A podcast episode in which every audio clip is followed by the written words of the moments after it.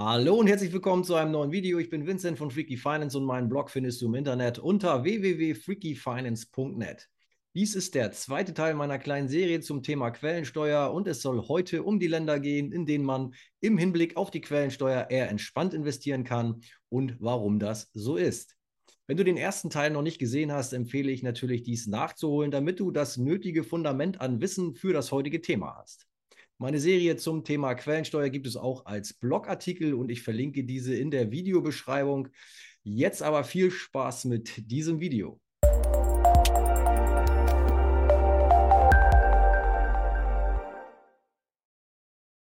Im ersten Teil dieser Quellensteuerserie haben wir uns ja mit dem generellen Überblick über das Thema Quellensteuerinvestments ähm, beschäftigt. Also es ist durchaus wichtig zu verstehen, was die Quellensteuer ist, wie sie anfällt, wie sie funktioniert und worauf eben als Anleger zu achten ist. Wer das verpasst hat, der schaut gerne erstmal das erste Video beziehungsweise liest den entsprechenden Blogartikel dazu. Ich verlinke es hier oben in der Infobox nochmal, um das gegebenenfalls nachzuholen.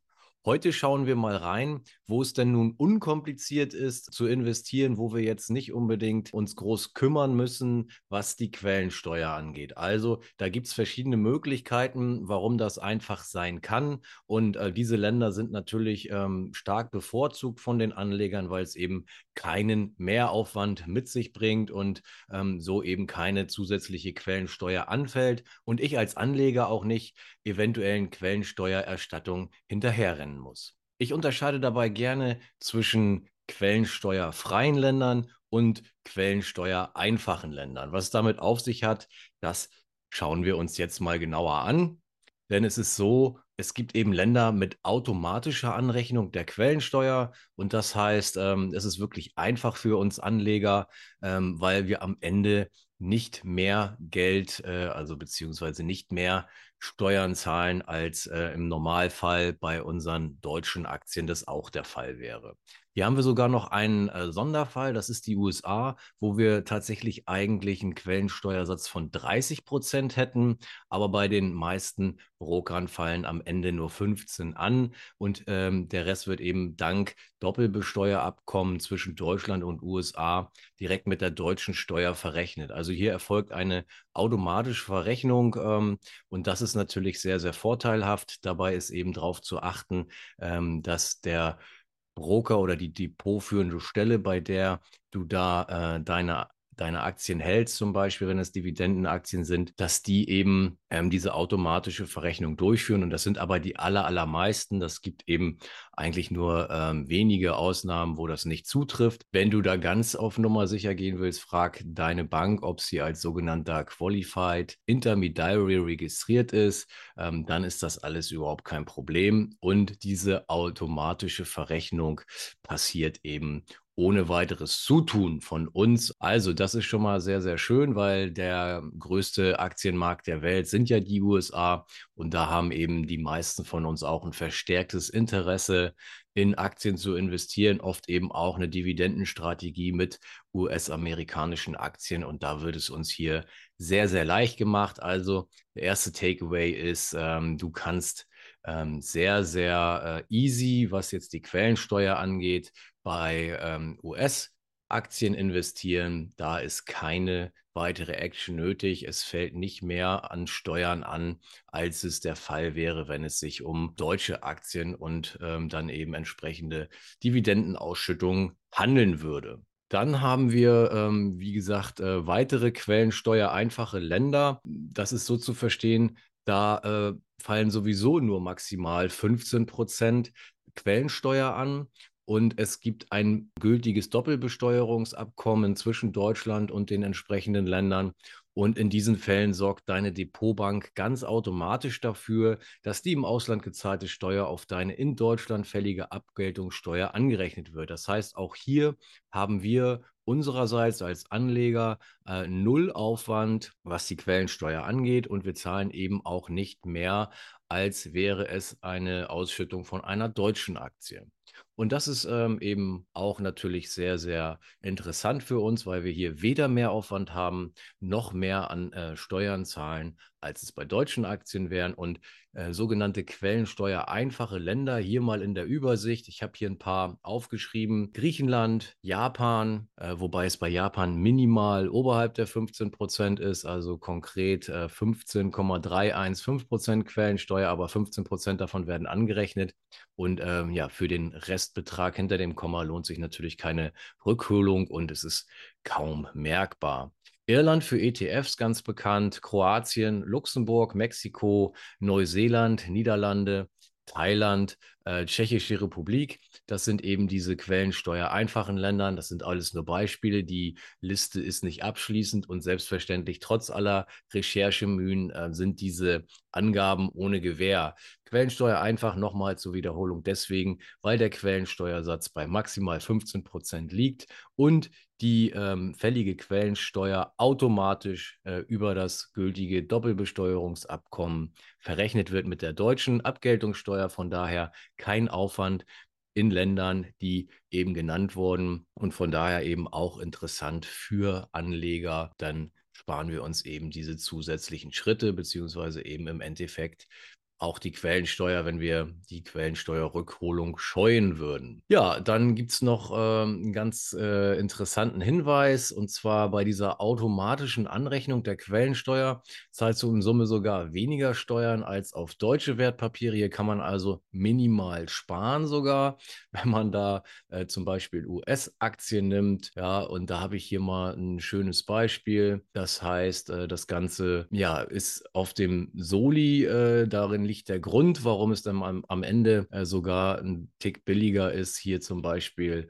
US-Aktien zu nehmen. Ich habe hier das Beispiel mal eingeblendet. Also wir bekommen beispielsweise 100 Euro aus US-Dividenden. Dann fällt zunächst mal die Quellensteuer aus den USA an mit 15 Prozent, also sprich 15 Euro bei 100 ähm, Euro Dividende. Zusätzlich kommt dann die deutsche Abgeltungssteuer drauf, ähm, wird abgezogen also nochmal äh, 10 Euro bzw. 10 Prozent, um auf diese 25 Prozent Abgeltungssteuer zu kommen.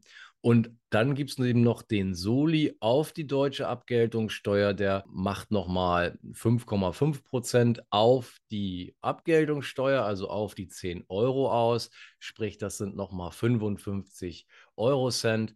Und dann kommen wir eben auf äh, 25 Euro 55 in Summe an Steuern auf US-Aktien, also aus Quellensteuer, äh, die in den USA eigentlich erhoben wird. Und wenn wir das Ganze jetzt mit einer äh, deutschen Dividendenaktie durchspielen, dann haben wir eben auch, um das mal vergleichbar zu machen, 100 Euro aus der deutschen Dividendenaktie. Dann kommt äh, die Abgeltungssteuer mit 25 Prozent. Hier sind wir also auch bei 25 Euro, äh, die an Steuern weggehen. Das ist das gleiche wie die 15 Euro äh, Quellensteuer aus USA plus die 10 Euro zusätzlich auf die deutsche Abgeltungssteuer. Und dann haben wir aber noch die, äh, den Soli 5,5 Prozent eben auf 25 Euro. Und da kommt natürlich dann ein höherer Betrag raus, nämlich ein Euro 37,5, also 1,38 wahrscheinlich ähm, aufgerundet äh, oder steuerlich wird abgerundet, also ähm, 1,37 Euro, ja,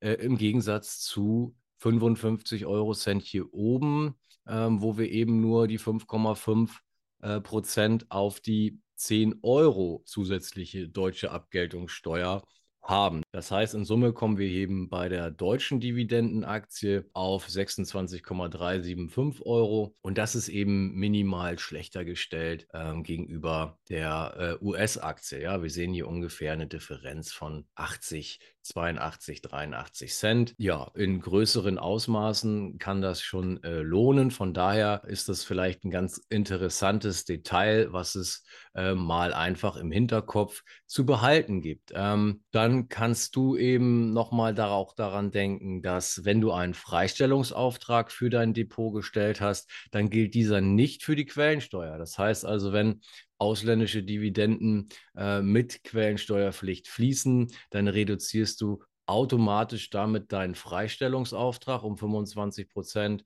ähm, plus Soli und gegebenenfalls Kirchensteuer, zahlst aber trotzdem die Steuern im Quellenstaat und äh, eventuell macht sich hier ein Zweitdepot ähm, ja ganz, ganz brauchbar äh, für ausländische Dividendenzahler, wo du dann eben keinen Freistellungsauftrag äh, vergibst und somit dann eben deinen Freistellungsauftrag schonst für deutsche Aktien.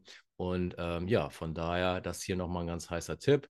Wir haben hier natürlich auch ähm, den passenden Neo-Broker-Vergleich im Angebot. Das heißt, wenn du auf der Suche nach einem weiteren Depot, nach einem Zweitdepot oder grundsätzlich überhaupt nach einem neuen ähm, Depot bist, dann schau gerne mal in meinen umfangreichen Neo-Broker-Vergleich rein. Da äh, habe ich das einfach mal mit meinen Erkenntnissen aus der Praxis hier alles sehr, sehr ausführlich verglichen, was es da am Markt gibt. Ja, und dann kommen wir eben zu der allercharmantesten Lösung, obwohl wir im Endeffekt natürlich eigentlich im, im Aufwand gar keinen Unterschied merken, ob das jetzt nun automatisch im Hintergrund verrechnet wird aufgrund der Doppelbesteuerungsabkommen oder eben es überhaupt schlichtweg gar keine Quellensteuer in einem Land gibt. Auch das gibt es. Ähm, hier gibt es auch gleich eine kleine Liste von Ländern, wo das zutrifft. Und wenn es eben gar keine Quellensteuer in einem Land gibt, wo ich vielleicht Aktien halte und Dividenden kassiere, dann wird logischerweise eben auch gar keine Quellensteuer abgezogen. Es muss weder etwas verrechnet werden, noch muss ich ähm, einer etwaigen Quellensteuererstattung hinterherrennen oder ähm, diese eben beantragen.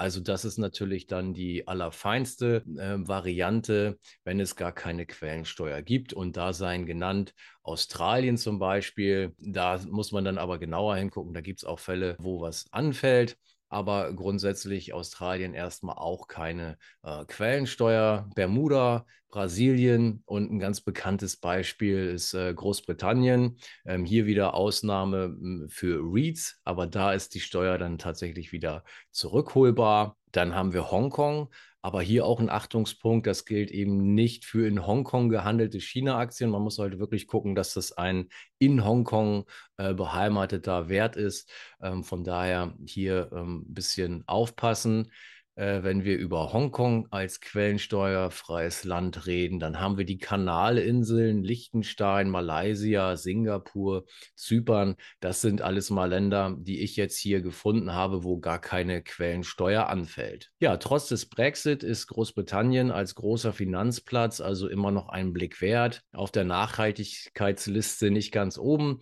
aber dafür sehr attraktiv in Sachen Dividende sind ja zum Beispiel so Aktien wie Rio Tinto und British American Tobacco, die ich auch beide im Depot halte. Das sind echte Dividendenkracher eben aus äh, Großbritannien, wo 0% Quellensteuer fällig wird, also sehr, sehr leicht im Handling. Ja, nun fragst du dich vielleicht, wo wir gerade eben schon kurz über Hongkong gesprochen haben, was ist eigentlich mit China? Gibt ja auch viele äh, Leute, die in China-Aktien investieren. Aber wie in vielen Ländern gibt es hier zwar ein Doppelbesteuerungsabkommen zwischen Deutschland und China, aber die Quellensteuerberechnung ist zu aufwendig, um sie gegen die Kapitalertragssteuer anrechnen zu können. Also äh, hier ist es richtig kompliziert, da die Sachlage je nach lokalen Börsenplatz und Haltedauer der Wertpapiere unterschiedlich ist. Also hier meine persönliche Meinung einmal kurz. Wenn man in chinesische Aktien investiert, dann in der Hoffnung auf Kursgewinne. Ähm, hier nicht unbedingt die Dividende in den Fokus stellen. Alles andere ist viel zu kompliziert. Einfach akzeptieren, dass es hier eine Quellensteuer gibt und ähm, das äh, Rückholprozedere würde ich mir an der Stelle sparen. Ja, dann nochmal ähm, Fazit und ein letzter Tipp. Ähm, du siehst, Quellensteuer ist kein schönes Thema, aber bei zahlreichen Finanzplätzen musst du dir darüber gar keine Gedanken machen.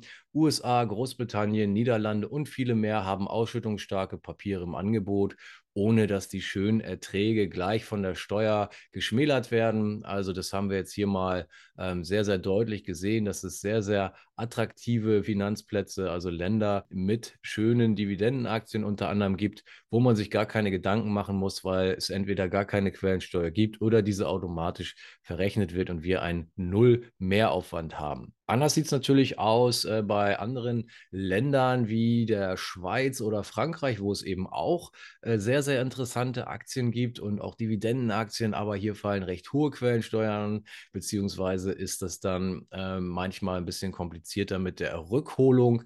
Also jedenfalls äh, gibt es die Möglichkeit, äh, zu viel bezahlte Quellensteuer zurückzuholen aus einem Land und was es damit auf sich hat, äh, wie das geht und ähm, was es an Möglichkeiten für Vorabbefreiung von der Quellensteuer gibt, das verrate ich dir in dem nächsten Video. Ja, vielen Dank, dass du wieder bis zum Ende dran geblieben bist. Ich hoffe, du kannst jetzt etwas besser einordnen, in welchen Ländern Investments mit Blick auf die Quellensteuer unkritisch sind. Wenn dir das Video nützlich war, freue ich mich natürlich über einen Daumen von dir. Und wenn du diesen Kanal noch nicht abonniert hast, solltest du das jetzt dringend nachholen, damit du die weiteren Teile zur Quellensteuer nicht verpasst. Im dritten Teil bespreche ich nämlich die aus Quellensteuersicht kritischen Länder und zeige, welche Möglichkeiten es gibt, auch in solchen Ländern die Quellensteuerbelastung zu senken. Bis dahin wünsche ich dir alles Gute und hoffe, wir sehen uns beim nächsten Video. Bis dahin, ciao, ciao.